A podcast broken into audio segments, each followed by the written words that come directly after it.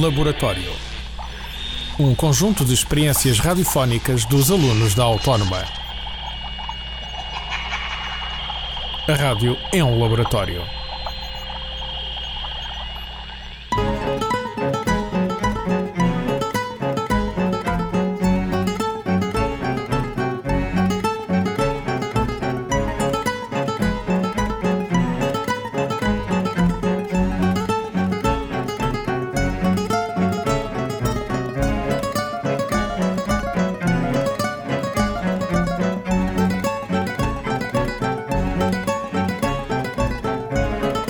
Boa tarde, bem-vindo à Rádio Autónoma. De seguida, deixe-se ficar com o Entre Colinas, programa que nos leva por Lisboa numa viagem contada pelo Velho 28, o elétrico todos os dias, das 7 da manhã às 10 da noite, percorre de les a les a cidade de Alfacinha, transportando, ao longo dos anos, gentes que o utilizam pelo simples prazer de passear ou pela necessidade de ir a locais onde poucos veículos chegam.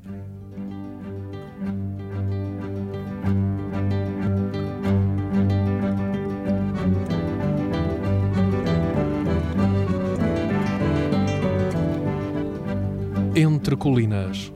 A Lisboa dos Elétricos.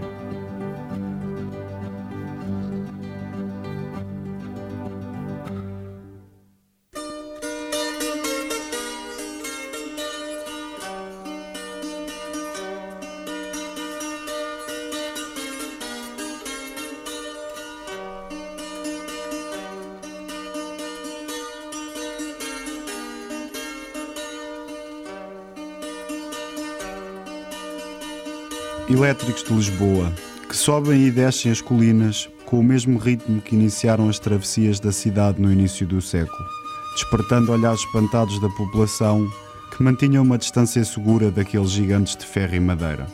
Seguem as linhas paralelas, prateadas de aço e lisas do desgaste dos anos, sempre pelos trajetos antigos, para não enganar os hábitos. Com o tempo, os elétricos conquistaram a confiança dos lisboetas e tornaram-se um lugar comum um elemento banal do mobiliário urbano. Nas paragens, o motor a girar em ponto morto parece arfar e soluçar de cansaço. Nas curvas, o chiar e o gingar. O ruído dos elétricos passou a pertencer aos ruídos da cidade, até à invenção dos automóveis e dos autocarros.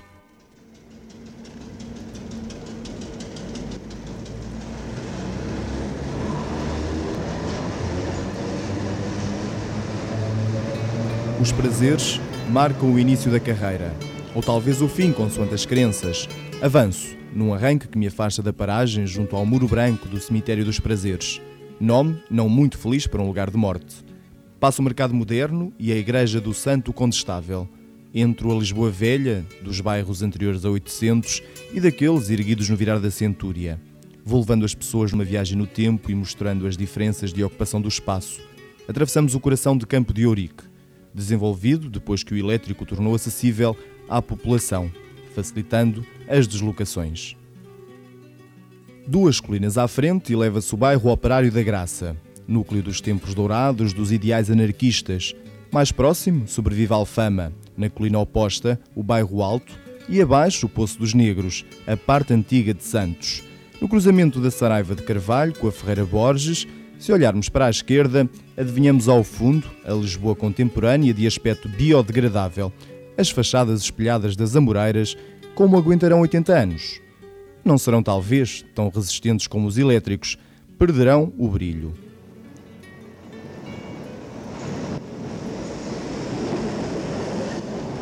Mas eu vou prosseguir o caminho em direção ao Martim Muniz, segundo as indicações que me vão sendo dadas pelo meu velho amigo guarda-freio. Passamos o que resta do Paris, um edifício esfarelado, de um amarelo mais escuro e torrado que o dos elétricos. O cinema de bairro não teve a boa fortuna de ser transformado num centro de compras, num mercado rendível. A paragem no Largo da Estrela é uma benção, um alívio para os sentidos. A basílica em frente do Jardim Frondoso e o contraste das cores fortes acordam os ensonados. Alguns velhos entram ainda a rezar, entusiasmados com a missa. Outros atravessam a rua, com o bolso cheio de feijões, ganho nos jogos de cartas e dominó à sombra das árvores, porque o sol não faz bem a cabeças antigas. Sobem ainda a contar os ganhos da jogatana, a vangloriar-se das suas artimanhas, mesmo a brincar, têm de ganhar sempre. Ladeamos São Bento e terminamos a calçada da Estrela. Acaba a via dupla. Entro pela Rua de São Bento e embranho na castiça Rua do Poço dos Negros. Em cada prédio abre-se uma loja de portas pequenas, de tetos baixos. Os artigos estão pendurados às portas: vassouras, panelas, discos, fusíveis, calças a bom preço. O comércio em miniatura serve os habitantes do bairro, que passeiam, enchem as ruas de conversas e risos, atrapalham o trânsito com despedidas prolongadas no meio da faixa de rodagem. Diz-se ter existido aqui antigamente um poço para onde eram atirados os corpos dos escravos. Hoje, poucos se lembram dessa crueldade.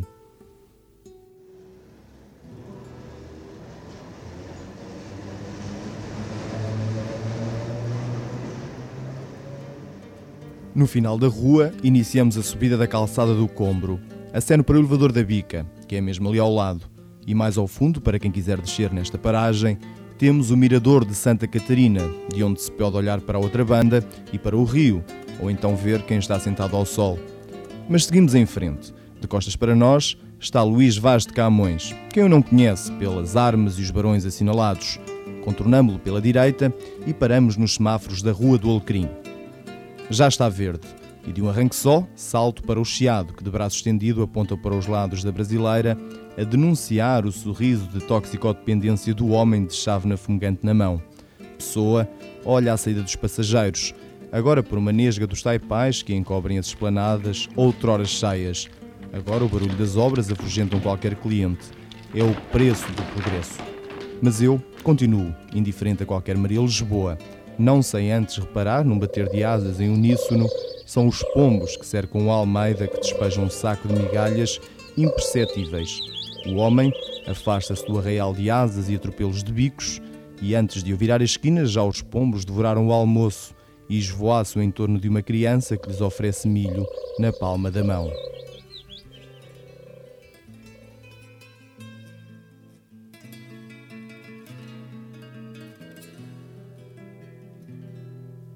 Estamos agora na fachada do São Luís. Um carro mais mal estacionado impede o meu avanço. Os passageiros gritam, os carros atrás buzinam, como se o barulho destruísse o obstáculo. Quem se move por Lisboa ganha o hábito de arrasar obstáculos com a persuasão do barulho, a aclamação da gritaria, que tudo quer fazer e poder. O carro lá sai e sigo o caminho. O guarda-freios, nome pelo qual é conhecido o condutor sentado no banco alto, com o calcanhar firme pisa duas vezes a ponta arredondada, saliente no chão de ripas de madeira fina, gastas nos ângulos. Só a campanha de aviso. É desviar, se não passa por cima. Alguns metros à frente, a engrenagem para. Epá, outra vez não! O homem da frente levanta o boné. Senta-se. Um automóvel deixa o estacionamento. Avanço. Lá vamos nós outra vez. Não chegamos a velhos. Se nenhuma outra viatura ocupar a via, depressa chegamos à calçada de São Francisco. Travões a fundo. Corre tudo bem. Na Rua da Conceição, a montra de botões e moldura a paragem. Saem muitos passageiros. O senhor vai sair? Um empurrãozinho discreto e o passageiro atinge a porta e desce os dois degraus altos de ferro, difíceis de transpor para quem não tem a agilidade da juventude. Saem muitos passageiros, mas os lugares livres não bastam para aqueles que entram. O elétrico continua abarrotado. É uma subida acentuada, um caminho penoso, durante o qual demoramos o olhar na fachada da Igreja da Madalena. Já está, vencemos mais uma curva. As rodas chiaram, ninguém se preocupou. É o pão nosso de cada dia. Eis a Igreja de Santo António, de frente para o pequeno espaço ajardinado, cheio de velhos sentados a ver um elétrico a passar, com a graça do olhar sereno da imagem do Santo Padroeiro colocada no centro do largo.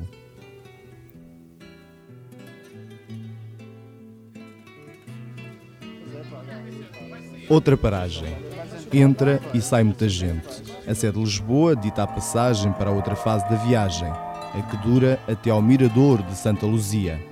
Dou um arranque forte, tomo embalo, curvo de fronte da fachada românica. Há turistas sentados nos degraus largos. É natural, estamos num dos pontos chaves da fronteira de Alfama, numa das entradas para as ruas tortuosas onde nenhum transporte se atreve a circular. Entre descidas e subidas, reconhecemos os pormenores que fazem dos caminhos da volta percursos breves, familiares, varrida a sensação da descoberta total, concentramos os sentidos na memorização dos detalhes e, passadas as escadarias da Sé, volta a impressão do olhar, a vertigem de tudo querer fixar. O mundo inteiro à volta das janelas de um elétrico não se pode decorar apenas numa viagem.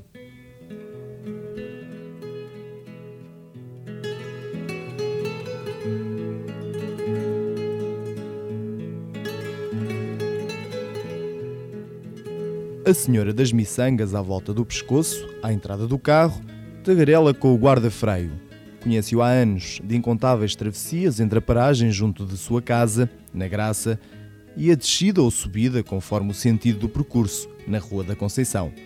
A rotina facilita intimidades efêmeras.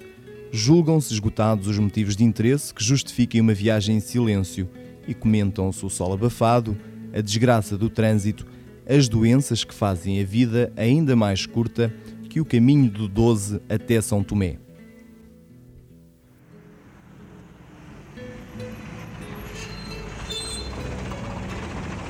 Atenção! O garoto escapou na esquina. Deixou a carica sobre a calha à mercê das rodas de ferro. O guarda-freio e a senhora das miçangas, que tem a certeza de ter decorado todos os pormenores da viagem, riem dos putos. Olha para isto. Minha mãe se me apanhasse eram logo duas palmadas.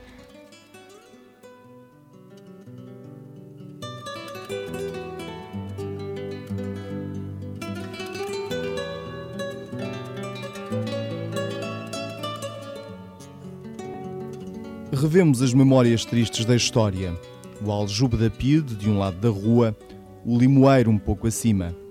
Tantos séculos volvidos e rejuvenescem as injustiças adaptam-se aos tempos para moldar os costumes, talhar as línguas afiadas. As setas apontam constantemente para cima. Nunca vemos o alto, escondido entre as curvas sucessivas e as esquinas apertadas. As indicações são claras. Castelo de São Jorge.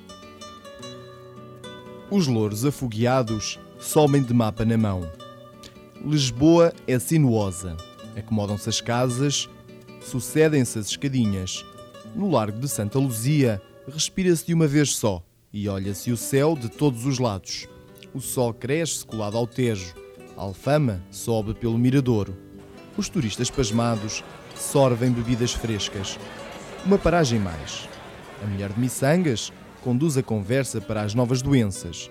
Alguém lhe pergunta quem representa a estátua de pedra branca virada de costas para o rio.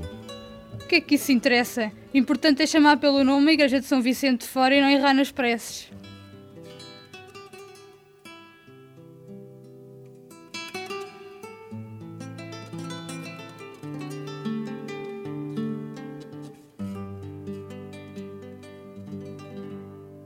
Escapou-lhe um pormenor. Depois de 12 anos de viagens, ela nem dá por nada. A conversa é o melhor para deixar o elétrico correr sem pressas. Pormenores, de que valem se nunca poderemos conhecer tudo? Não foi a mulher de Missangas quem o disse, porque, engrenada no discurso, volteava argumentos sobre a doença da moda. Foi a garota de penteado exótico sentada lá atrás quem o pensou. Tenho a certeza.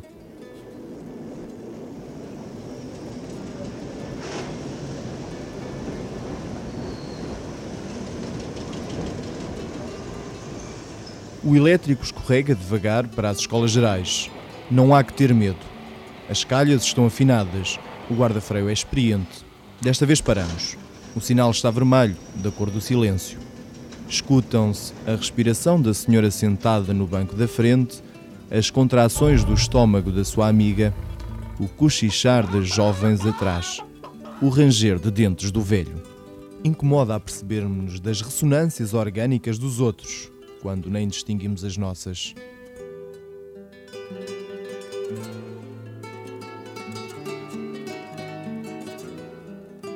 O verde acende, dou um salto para a frente. Os semáforos substituíram os homens das placas de stop, sentados nas esquinas traiçoeiras a comandar o trânsito, a evitar o frente a frente de manobras perigosas nestas ruas onde mal cabe um veículo sozinho. A garota do penteado exótico levanta-se para sair, depois do estreito das escolas gerais, com via única. Leva um saco recheado para vender na Feira da Ladra. logo ao virar da esquina da igreja de São Vicente de Fora. Os vendilhões nas traseiras da casa do senhor, num cerco periódico às terças e aos sábados.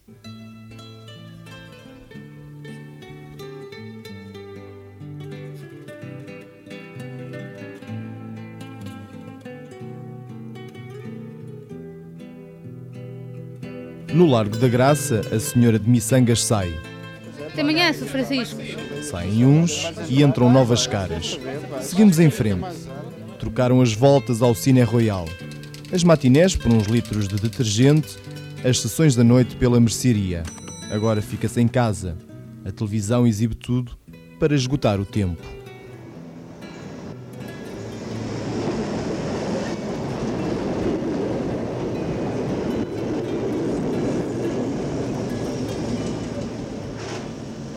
Mudamos de rua. Descemos. Os edifícios dão ares de modernidade poupada. A rua de Angelina Vidal, as servas de Maria, a loja de manequins. Os putos, escondidos na entrada de um prédio, correm para o elétrico. Finjo que nem os vejo. Chegamos a Almirante Reis, a avenida de cantos sujos, de esquinas empoeiradas, onde as mulheres se encostam à espera de que alguém esteja disposto a pagar por trejeitos de cama. Oh, querido, não queres passar um bom bocado? Evasões sexuais, gemidos standard à escolha, consoante a quantia oferecida. Na paragem seguinte entram três mulheres indianas, o corpo embrulhado em saris multicoloridos. Sucedem-se as lojas de eletrodomésticos, as tabernas com fritos a besuntar as montras estendidos nas entradas dos edifícios, enroscados em cobertores esburacados, os pobres abrigam-se do sol forte ou do vento e escondem a falta de forças para mendigar.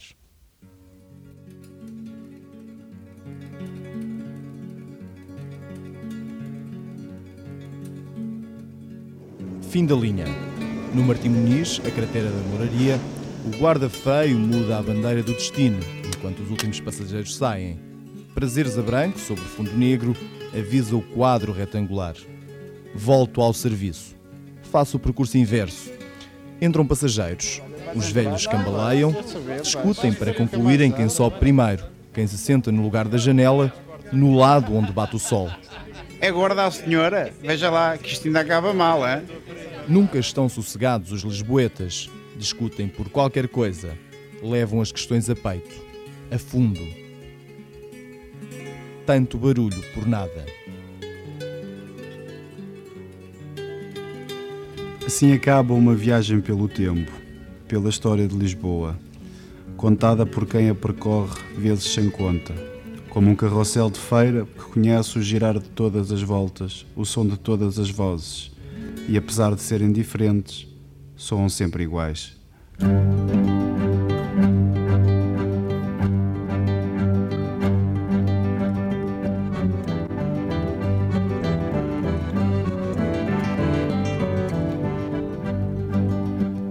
Entre Colinas, um programa de Aníbal Rebelo, Nuno Fernandes e Pedro Furtado.